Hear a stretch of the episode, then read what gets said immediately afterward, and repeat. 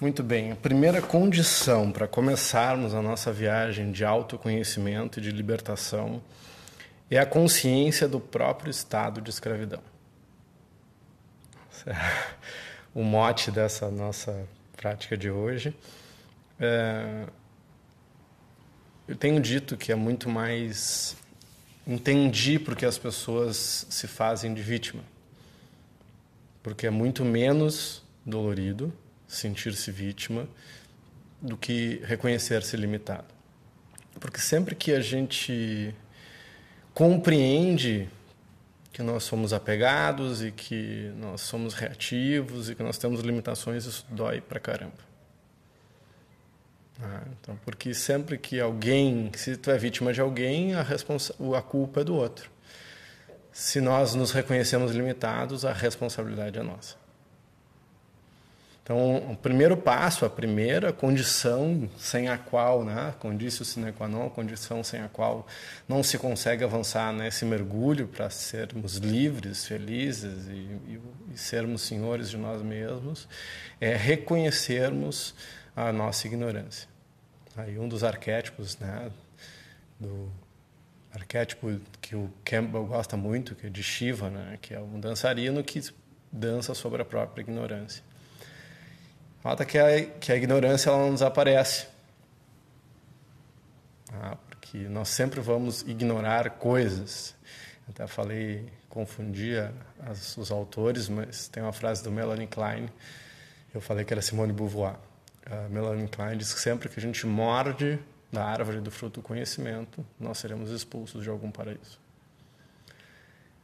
E, e para nós nos conectarmos emocionalmente e termos expertise emocional, nós temos que nos desapegar, inclusive nos nossos próprios defeitos, inclusive das nossas próprias uh, características que a gente não gosta, porque se a gente começa a mudar essas características que a gente não, que a gente não gosta, nós construímos uma ideia que não seremos mais nós. Ah, mas isso é tão eu, mas eu sou assim. Então, a necessidade do desapego começa por compreender aquilo que a gente tem. Mudar o que a gente consegue e aceitar o que não é possível mudar, pelo menos naquele momento, o que não vai valer a pena, conforme o esforço que nós vamos ou queremos colocar na empreitada. Então, a primeira condição, vamos de novo, a primeira condição para começar a viagem de autoconhecimento e a libertação é a tomada de consciência. A tomada de consciência do próprio estado de escravidão, da própria dureza da vida, da nossa própria ignorância, das próprias limitações e de quão infinito é o desconhecido frente ao conhecido. Por mais que nós conheçamos o mundo à volta, aquilo que nós não conhecemos é muito maior do que aquilo que nós conhecemos.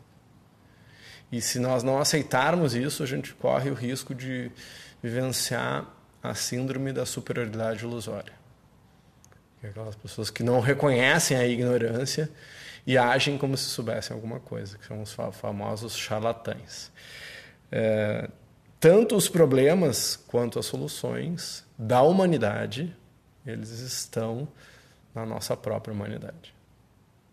Ah, porque até que o ser humano evoluiu e mudou 3% do chimpanzé para o ser humano, talvez nós não tenhamos creio eu que não tínhamos tantos problemas. Foi a nossa humanidade que trouxe os problemas, mas também foi a nossa humanidade que trouxe a possibilidade de evolução. E aí, eh, uma das coisas que aconteceu é que essa evolução que nós tivemos fez com que nós tivéssemos a capacidade de olhar para frente e criar histórias. E as histórias que a gente cria são sempre piores, são sempre ilusórias. E aí eu estou sempre com medo. Medo, medo de tudo. Medo de fazer, medo de não fazer, medo de agir, medo de não agir. E aí eu não evoluo por medo. E aí eu tenho medo das pessoas, porque as pessoas são diferentes. Eu tenho medo do desconhecido. Quando éramos mais animais, éramos mais destemidos. O medo ele, ele é evolutivo. Eu preciso ter medo para não para estar tá ligado no mundo à volta. Mas o medo hoje nos trava. É, quanto ao medo, tem uma indicação de livro que eu gosto muito, eu cito muito, que é a Crônica de uma Morte Anunciada, do Gabriel Garcia Marques. Vale a pena ler, prêmio Nobel da literatura.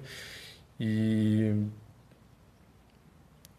não é à toa que é prêmio Nobel da, da literatura, que vê de uma maneira muito interessante de como se nós não fizermos alguma coisa, nós estaremos fadados a um destino triste.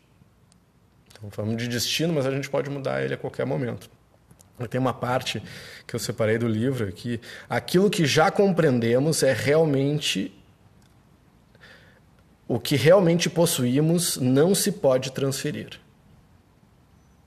Eu achei interessante esse posicionamento, porque eu tinha e ainda penso que aquilo que eu aprendo eu transfiro. Mas olhando mais a fundo essa ideia de transferência de conhecimento, gestão de conhecimento, é porque por mais que eu transfira, a experiência da pele para dentro é sempre única. Então, aquilo que é meu exclusivamente, que eu aprendi com uma felicidade, uh, conhecimento, vontade, amor, uh, é meu. E eu não posso transferir, simplesmente. Tu tem que vivenciar. Então, cada um vai ter uma vivência, por mais que eu estimule, que eu traga conhecimento, a experiência da pele para dentro ela é absolutamente única. E aí eu fecho essa, esse breve vídeo uh, retomando essa questão do primeiro passo para o trabalho de autoconhecimento. O primeiro passo para a libertação e para o autoconhecimento é o reconhecimento do próprio estado de escravidão, do próprio estado de ignorância, das suas próprias limitações. Se eu acho que eu não tenho limitações, que eu não tenho dificuldades, que eu acho que tudo é possível, eu acredito que muito seja possível desde que se trabalhe. Né? Mas se eu não reconheço que, eu, que tudo que eu quero na minha vida requer trabalho, Trabalho, trabalho, trabalho, trabalho, trabalho duro, trabalho verdadeiro, paixão e trabalho, esse, esse mix, né? o desejo, transformar desejo em desejo ardente e aí trabalhar para que aquilo aconteça, só vai acontecer com a tomada de consciência, que é o primeiro passo. Depois da tomada de consciência, o resto é trabalho. Muito trabalho. É essa a conversa de hoje.